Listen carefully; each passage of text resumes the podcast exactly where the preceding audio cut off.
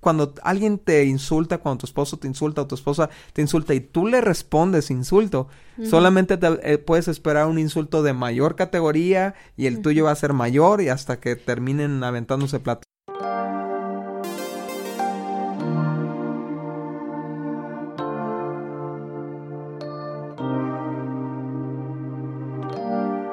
Hola amigos, ¿cómo están? Nosotros somos Daniel y Cintia Osuna y este es nuestro podcast Indivisibles. Hola amigos, ¿cómo están? Bienvenidos de vuelta y estamos en la temporada número 3, Cintia, y estamos específicamente hablando sobre las palabras que nos dividen. Y el tema de hoy es, estamos en el episodio 24 o el, tercer episodio de la tercera temporada, pero el, tema de hoy son los insultos. No, sí amigos, resulta que eh, hemos estado platicando Daniel y yo acerca de este tema y nos acordábamos de que cuando tomamos el prematrimonial, eh, nuestros líderes de jóvenes eh, son una pareja increíble, así, es una pareja que, que nos inspira todavía, ¿no? Este, pero recuerdo que nos dijeron que tenían una regla, que era que no se decían ni siquiera tonto. O sea, no era permitido en su relación, por lo tanto tampoco sus hijos, ¿verdad? Podían decirse esas... Eh, si no pasabas de tonto, pues no decías todo lo demás, ¿no? Así es, y es una regla interesantísima, Cintia, que nosotros aprendimos y adoptamos, gracias a Dios, antes de casarnos. Y, y, yo creo que ha sido clave en que nuestros conflictos no escalen a, a proporciones hirientes, ¿no? Y es el, el, cuidar que nuestras palabras no se vuelvan en, en cuchillos, ¿no? Que no se vuelvan en insultos. Y, y es bien importante que, esta, que este límite exista en, en todas nuestras casas. La gente que nos está escuchando debe de entender que los insultos son un límite intraspasable en cualquier relación.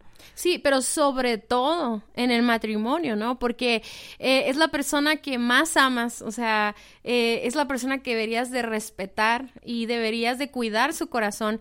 Y entendemos, mira, nosotros recibimos, recibimos o damos consejería, este, y yo me encuentro con muchísimas mujeres que me dicen de repente las groserías que les dicen sus esposos. Y yo me sorprendo y hago mi cara como de que no me sorprende, pero la verdad me sorprendo porque pues a mí si Daniel me da carrilla por algo, a veces me da carrilla, este, carrilla significa bullying o algo así. Bullying amor, de amor. Ajá, de broma, así, ¿no? Bueno, a veces Dani me da carrilla por alguna cosita pequeña y uy, ya casi lloro, ¿no? O sea, me siento súper así como, eh, cálmate, ¿no? Entonces no podrían imaginar que de la boca de Daniel saliera una grosería o una maldición o una... Uh, una, grosería, una agresión contra mi cuerpo, contra mi, inteligencia o contra mi persona. O sea, yo me, yo, yo siento que yo no sé qué haría porque la verdad estoy tan acostumbrada a que, a que haya ese respeto, pero entonces no podemos dar por hecho de que todos los matrimonios son así, Daniel. O sea, realmente hay matrimonios que nunca escucharon esa enseñanza y que el día de hoy pues ya se dijeron de hasta lo que no. O Así sea, es. Y, y, tenemos que entender que nada justifica agredir verbalmente a otra persona. Ni la frustración, ni el rencor, ni los errores que comete la otra persona. Nada te da derecho a maltratar a una persona con tus palabras. Sí, o sea, muchas veces yo, yo, yo batallo mucho con la ira, ¿no? O sea, yo, yo no soy tan así, tan tranquila, eh, me enojo, me desespero y todo eso, ¿no? Pero aún así, yo, yo siento que a veces uno tiene actitudes y que se lleva a palabras y luego dices, no, perdóname porque estaba enojado, ¿no? Y ya con eso creemos que es suficiente, pero esas palabras tienen que, de verdad se tienen que quitar del corazón de tu esposa o de tu esposo y, el hecho de que le digas que estabas enojado o que estabas, tenías hambre o que tenías, no va a justificar, o sea, y no va a eliminar el efecto que eso puso en el corazón de tu Así esposo. es, ¿no? Eh, eh, hay un proverbio muy antiguo que dice que, bueno, tal vez puedas quitar clavos de un cerco viejo, pero no puedes quitar el hoyo, ¿no? Del que dejó el clavo. Y, y nosotros, nuestras palabras son como clavos, son, son agujas que traspasan el corazón de nuestra pareja y tal vez pidiendo disculpas podamos sacar ese, ese clavo, pero deja dañado el corazón, ¿no? Entonces, algo que tenemos que entender es, es que Dios nos dio nuestra boca para bendecir y no para maldecir. Fíjate lo que dice Santiago 3 del 8 al 11, ¿no? Dice, nadie puede domar la lengua es maligna e incansable, llena de veneno mortal. Entonces yo te quiero preguntar, tú que nos estás escuchando, ¿tu, ¿tu lengua está llena de veneno mortal? O sea, ¿estás matando a tu matrimonio con tu lengua? ¿Estás matando a tu matrimonio con tus insultos, con tus palabras? Eh, ¿Qué si tienes al esposo o a la esposa que estás declarando con tus palabras, no? A veces, dice, dice Santiago, a veces alaba a nuestro Señor y Padre y otras veces maldice a quienes Dios creó a su propia imagen. Y así la bendición y maldición salen de la misma boca. Sin duda, esto no está bien. ¿Acaso puede brotar un mismo manantial, de un mismo manantial agua dulce y agua salada, agua amarga? Entonces yo te quiero preguntar, amigo o amiga que nos estás, escuchando, ¿tu boca es una fuente de agua dulce para tu matrimonio o es una fuente de agua amarga?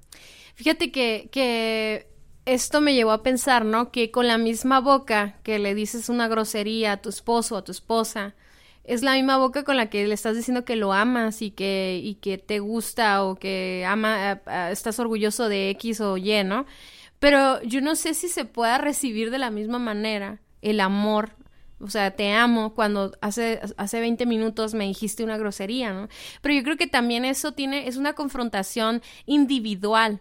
Porque obviamente si yo soy una persona que no digo groserías en general, pues no se las voy a decir a mi esposa, ¿no? Entonces yo creo que también ahí, Dani, radica el problema, sin, en, que no hemos tenido ese, ese control o esa educación de nuestra lengua o, o esa como formar un músculo donde, hey, controlo lo que quiero decir. Pero si yo soy una persona que siempre está diciendo groserías, o sea, en general, pues claro que cuando me enoje con mi esposo, mis hijos, mi, mi, mi una amiga, va a salir eso de mi boca, ¿no? Sí, pero sabes que Cintia, yo he encontrado, sí es cierto, o sea, obviamente es un, puede ser un problema generalizado en tu vida, tú que nos escuchas, pero también he encontrado a hombres que son muy respetuosos afuera, pero mm. son muy irrespetuosos con su esposa, ¿no? O sea, como que a veces yo pienso, pues, ah, como a lo mejor tu esposa no te puede romper los dientes y le insultas, pues a lo mejor con ella sí te desquitas, ¿no? Pero a lo mejor no lo, no lo hicieras con un fortachón ahí en el gimnasio, ¿no? y, y, es un problema del corazón. Nuestra forma de hablar es un problema de nuestro corazón. Viene del cochinero de nuestro corazón, sale el cochinero de nuestras palabras, ¿no? Sí, dice Lucas 6:45, dice, Jesús lo pone de esta manera, ¿no? Una persona buena produce cosas buenas del tesoro de su buen corazón y una persona mala produce cosas malas del tesoro tesoro de su mal corazón. Lo que uno dice brota de lo que hay en el corazón. Así es. Entonces, eh, ¿qué hay en tu corazón? ¿Qué, ¿Qué está acumulado en tu corazón? A lo mejor tienes un coraje muy fuerte contra tu pareja o a lo mejor contra los hombres en general si eres mujer y nos estás escuchando o contra las mujeres en general si eres hombre y nos estás escuchando.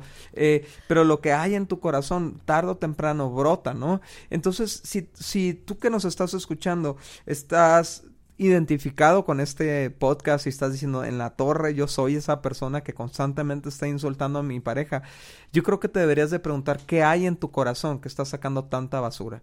¿Qué hay? Eh, escuché alguna vez a alguien eh, que hablaba de, todas estas groserías relacionadas con el sexo, ¿no? O sea, todas estas palabras que están relacionadas con inmundicia sexual, ¿no? Y qué inmundicia sexual hay en nuestro corazón para que nos permitamos decir estas palabrotas que tienen que ver con órganos sexuales, estas palabrotas que tienen que ver con, con, uh, con ofensas en el área sexual, a lo mejor tenemos una, una impureza en el corazón que necesita ser arrancada, ¿no? Sí, eh, muchas veces también lo que escuchamos de nuestros padres, ¿no? Que se decían, o también las amistades, los hombres de repente están en grupos de WhatsApp y es lo único que se escucha ahí, digo, no, no literalmente escuchar, pero lo que ven en publicaciones, en memes, en, en, en videos, etcétera, etcétera. Entonces, en películas. Ajá, estamos súper acostumbrados a eso, pero nada es imposible. O sea, claro que sí podemos cambiar los insultos por palabras de bendición. Así es, y lo dice en Efesios 4:29, Cintia dice, no empleen un lenguaje grosero ni ofensivo, que todo lo que digan, ¿cuánto? Todo. todo. Que todo lo que digan sea bueno y útil a fin de que sus palabras resulten de estímulo para quienes las oigan, ¿no? Entonces, fíjate, primero dice, no, no hagas, no hables con palabras groseras. Pero yo creo que si hay algo que nos caracteriza en todo lo que hacemos, Cintia, en todo lo que compartimos, es que no solamente hablamos de lo que no se debe hacer, sino de lo que sí debemos hacer. No hacer lo malo con tu lengua es la mitad del trabajo Tu lengua fue creada para hablar bendición, tu lengua fue creada para bendecir a lo que Dios bendice. Entonces, dice, no emplea un lenguaje grosero ni ofensivo, que todo lo que te lo que digas sea bueno, que beneficie, que enriquezca, que, que haga sentir a tu pareja mejor que como, como la encontraste, ¿no? A fin de que tus palabras resulten de estímulo. Estímulo significa crecimiento, ¿no? que, que, tus palabras motiven, no desmotiven. Si hay algo que yo creo que desmotiva mucho a cualquier persona, Cintia, son, es que le insulten, ¿no? Nunca nadie se... Yo, yo no sé si ustedes que nos están escuchando te acuerdas que en la primaria a lo mejor tu papá o tu mamá te decía, eres, eres un burro ¿no? Porque no, no, o una burra porque no, no te salían las cosas bien en la escuela. Y eso nunca te hizo sentir más ganas de estudiar, ¿no? O sea, solamente te hacía sentir peor. Bueno, lo mismo cuando le dices a tu esposo eres un flojo, eres un tonto, o más palabras que no voy a repetir aquí, ¿no? Pero ah, eh, eso lejos de motivarle, le hace, le dan ganas de alejarse de ti, ¿no? Sí, y como decía Daniel, si las palabras de insulto nos están dividiendo, tenemos que hablar palabras que creen unidad. O sea, porque no se trata solamente de quitar el espacio decíamos hace rato que los insultos son como un ladrillo, ¿no? Que está separando nuestra relación pero cuando ya los quitamos los insultos queda ese espacio, ¿no? Donde tenemos que ahora llenarlo con palabras de admiración, de bendición, palabras de, eh, de amor, etcétera, etcétera, ¿no? Entonces, si tu cónyuge te empieza a hablar de una manera agresiva, no le devuelvas agresión. Hay una estrategia bíblica impresionante para, para parar ese tipo de peleas y es respondiendo apaciblemente cuando una persona te habla enojada, ¿no? Lo dice en Proverbios 16.1, dice, la respuesta apacible desvía el enojo, pero las palabras ásperas encienden los ánimos. Fíjate, estaba, estaba escuchando, Cintia, eh, que es una técnica de psicología, el, el quedarte callado cuando una persona está siendo agresiva contigo porque tarde o temprano esa persona se empieza a sentir mal consigo misma porque es la única que está hablando de esa manera, ¿no? Se, se siente ridícula, se siente fuera de lugar. Pero este principio no se le ocurrió a la psicología, se le ocurrió a Dios. Y, y la, la, respuesta de Jesús cuando fue atacado, cuando fue agredido, es quedarse callado. y, y, ¿sabes lo que hace eso? Eso es como un uh, extinguidor que apaga el fuego, el fuego de la ira. Es, es un extinguidor que, que, no va a permitir que las cosas se, escalen, ¿no? Y cuando alguien te insulta, cuando tu esposo te insulta o tu esposa te insulta y tú le respondes insulto, solamente te, eh, puedes esperar un insulto de mayor categoría y el tuyo va a ser mayor y hasta que terminen aventándose platos. Sí, o sea, esa es, esa es la razón por la que muchas parejas terminan este, demandando a su pareja o la policía en casa porque se fue escalando poco a poco y a veces nosotras las mujeres yo creo que ese, Dani decía hace rato como hombres faltan al respeto a sus esposas, ¿no? Y las tratan como si fueran mujeres de, de, la, de la calle, así como se dice coloquialmente, ¿no? Pero uh, yo creo que también las mujeres tenemos un problema con nuestra boca. Y a veces eh, cuando recibimos agresión tratamos de agredir mucho más fuerte, pero lo que no nos damos cuenta es de que nos estamos exponiendo a ser muy, muy lastimadas. O sea, porque lo que tú estás diciendo, o sea, no le va a caer bien a tu esposo y más si él tiene un problema de carácter, uh, un carácter que no se controla y que tiene arranques de ira, etcétera. El ofenderlo, el, decirle groserías, todo eso solamente lo va a enfurecer. Entonces, sí es importante uh, tranquilizarnos, respirar profundo y decir, a ver, decirle a tu pareja, a ver, tranquilo, quiero escuchar uh, qué quieres decirme, pero no tenemos que hablar gritándonos, ¿verdad? Necesitamos que nos tranquilicemos y si no, regreso cuando estés calmado, ¿no? Mira, yo eh, un día yo le decía a una mujer en una consejería, ¿no? Porque ella me decía que su esposo le gritaba y la, ofendía y todo. Y yo le decía, a ver, si tú estuvieras eh, eh, con una persona y te va a golpear, ¿tú te quedarías parada ahí que te golpeara y que te estuviera este, lastimando? Y ella me decía, no. Entonces yo le decía, ¿por qué te quedas escuchando esas groserías y esas palabras y ofensas, ¿no?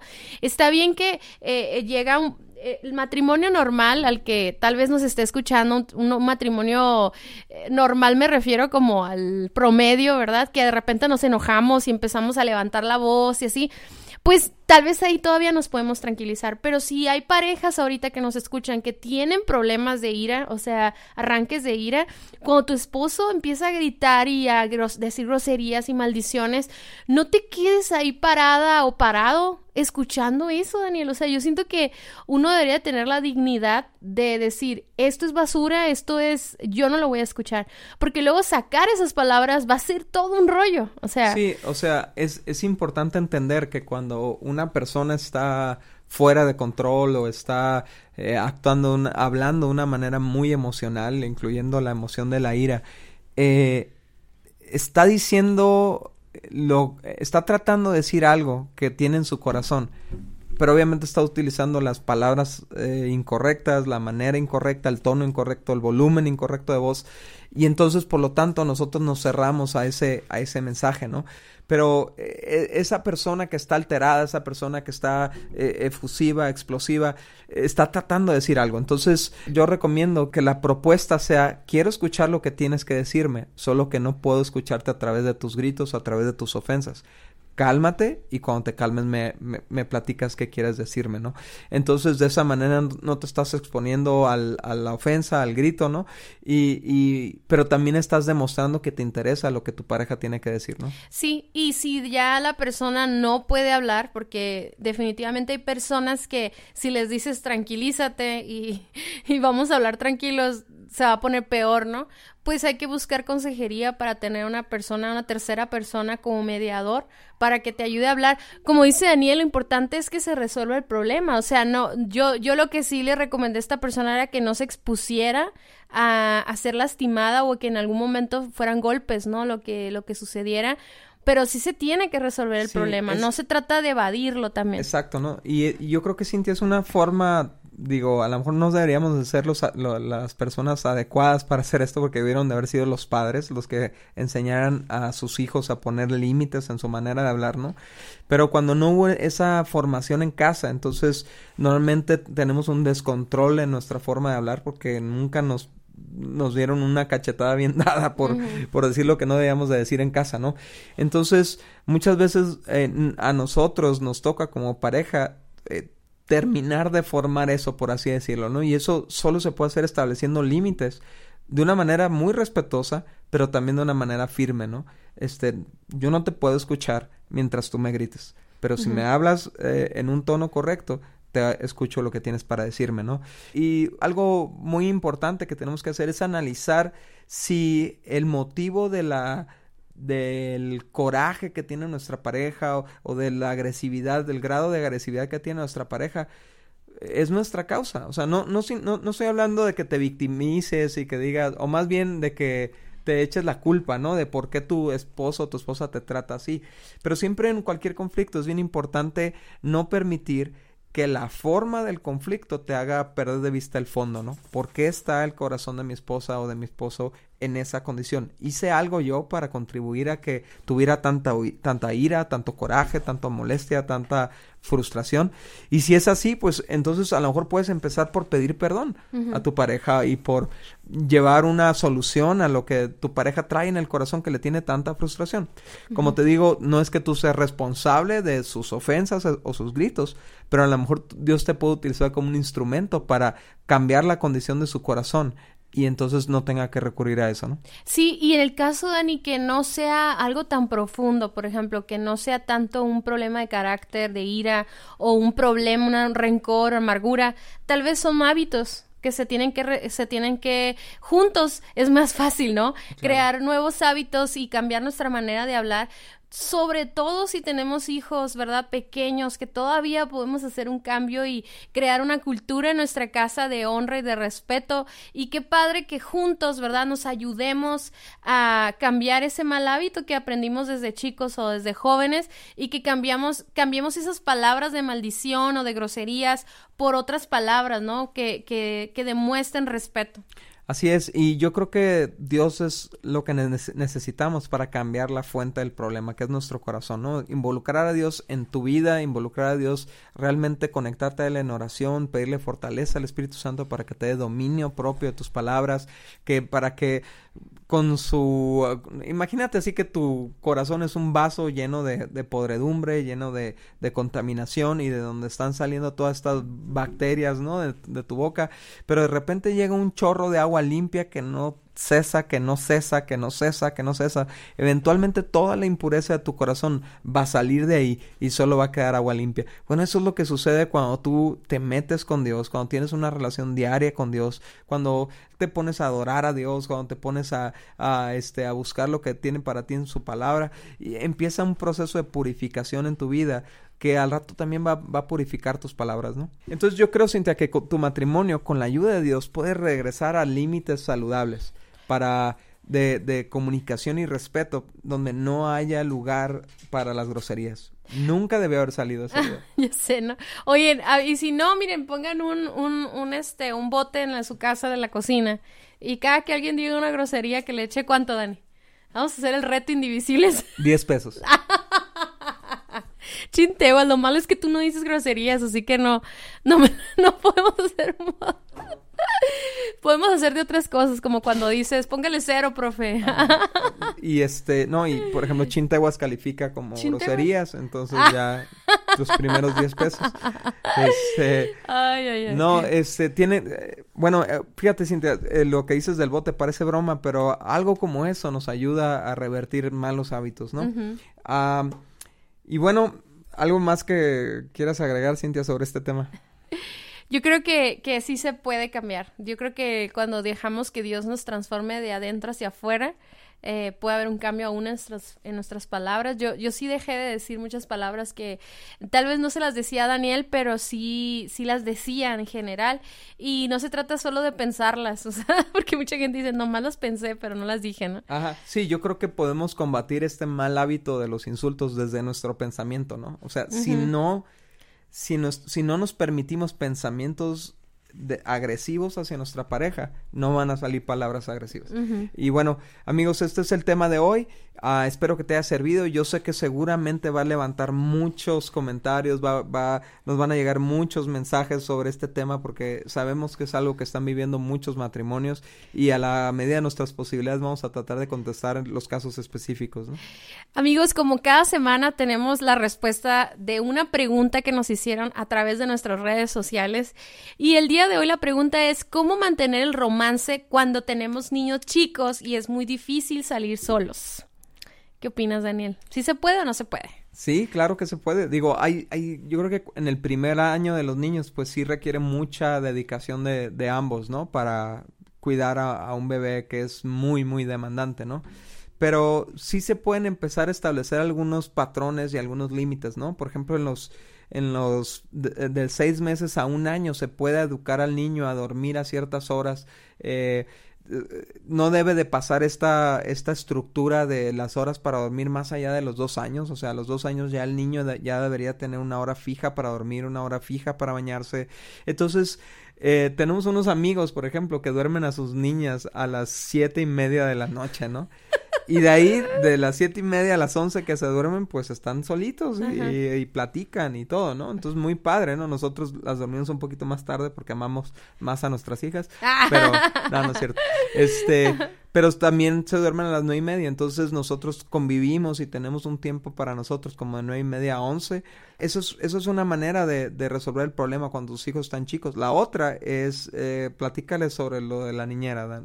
Ya sé, cuando recién tus hijos están chiquitos, no quieres dejarlos con nadie porque sientes que, pues que no los van a cuidar igual que tú, ¿no? Pero uh, nosotros decidimos dejar a nuestras hijas con alguien en el momento en que ya pudieran platicar o ya nos pudieran hablar, pues que nos pudieran decir si hubo algún, eh, algún acto que no les agradó, que les faltaron el respeto, etcétera, ¿no? Entonces fue difícil, pero lo hicimos intencionalmente porque sabíamos que era más importante tener una relación de unidad, eh, no más importante que nuestras hijas, pero nuestro matrimonio es lo que vamos a conservar y la verdad es que si queremos que nuestras hijas eh, tuvieran una infancia tranquila y, y este sana, pues teníamos que tener un matrimonio sano, ¿no? Entonces yo creo que el consejo aquí es, número, pues como decía Daniel, es ser intencionales y yo creo que como algo que a mí me gustaría agregar es que no, no porque no podamos irnos todo un fin de semana, no significa que no nos podamos ir una noche.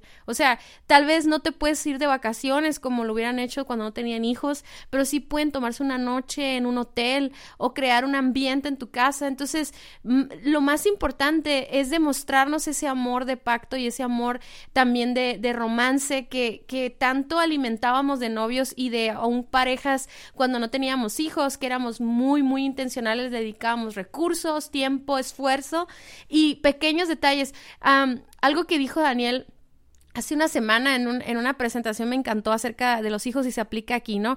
Que no todos los días tiene que ser algo extraordinario, sino tener buenos hábitos.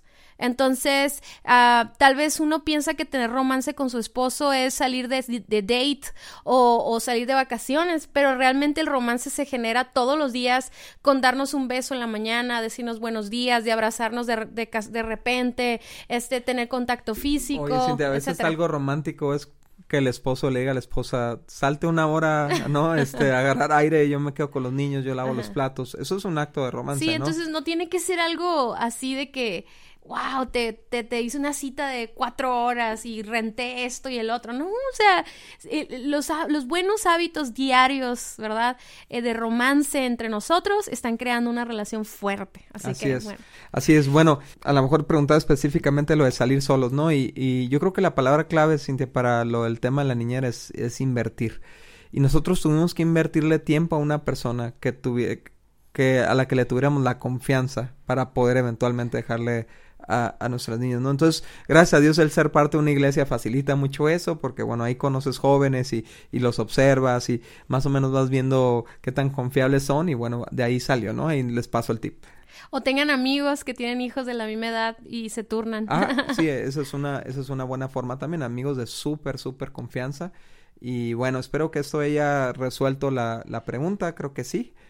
Creo que sí. Bueno, amigos, eh, gracias por todo lo que están haciendo para seguir compartiendo el, la cultura indivisible en sus iglesias, con sus amigos, uh, con, su con sus familiares. Cada que ustedes comparten lo que hacemos, cada que ustedes regalan un libro, se está extendiendo una cultura que está blindando a los matrimonios. Así que amigos, les recordamos que tenemos una página que es vivoalternativo.com y ahí podrán encontrar los podcasts anteriores, podrán encontrar el libro y también podrán encontrar el curso Indivisibles que tú puedes darlo en tu iglesia. Así que pues vayan a conocer nuestra página. Así es, nos vemos amigos, un abrazo. Adiós.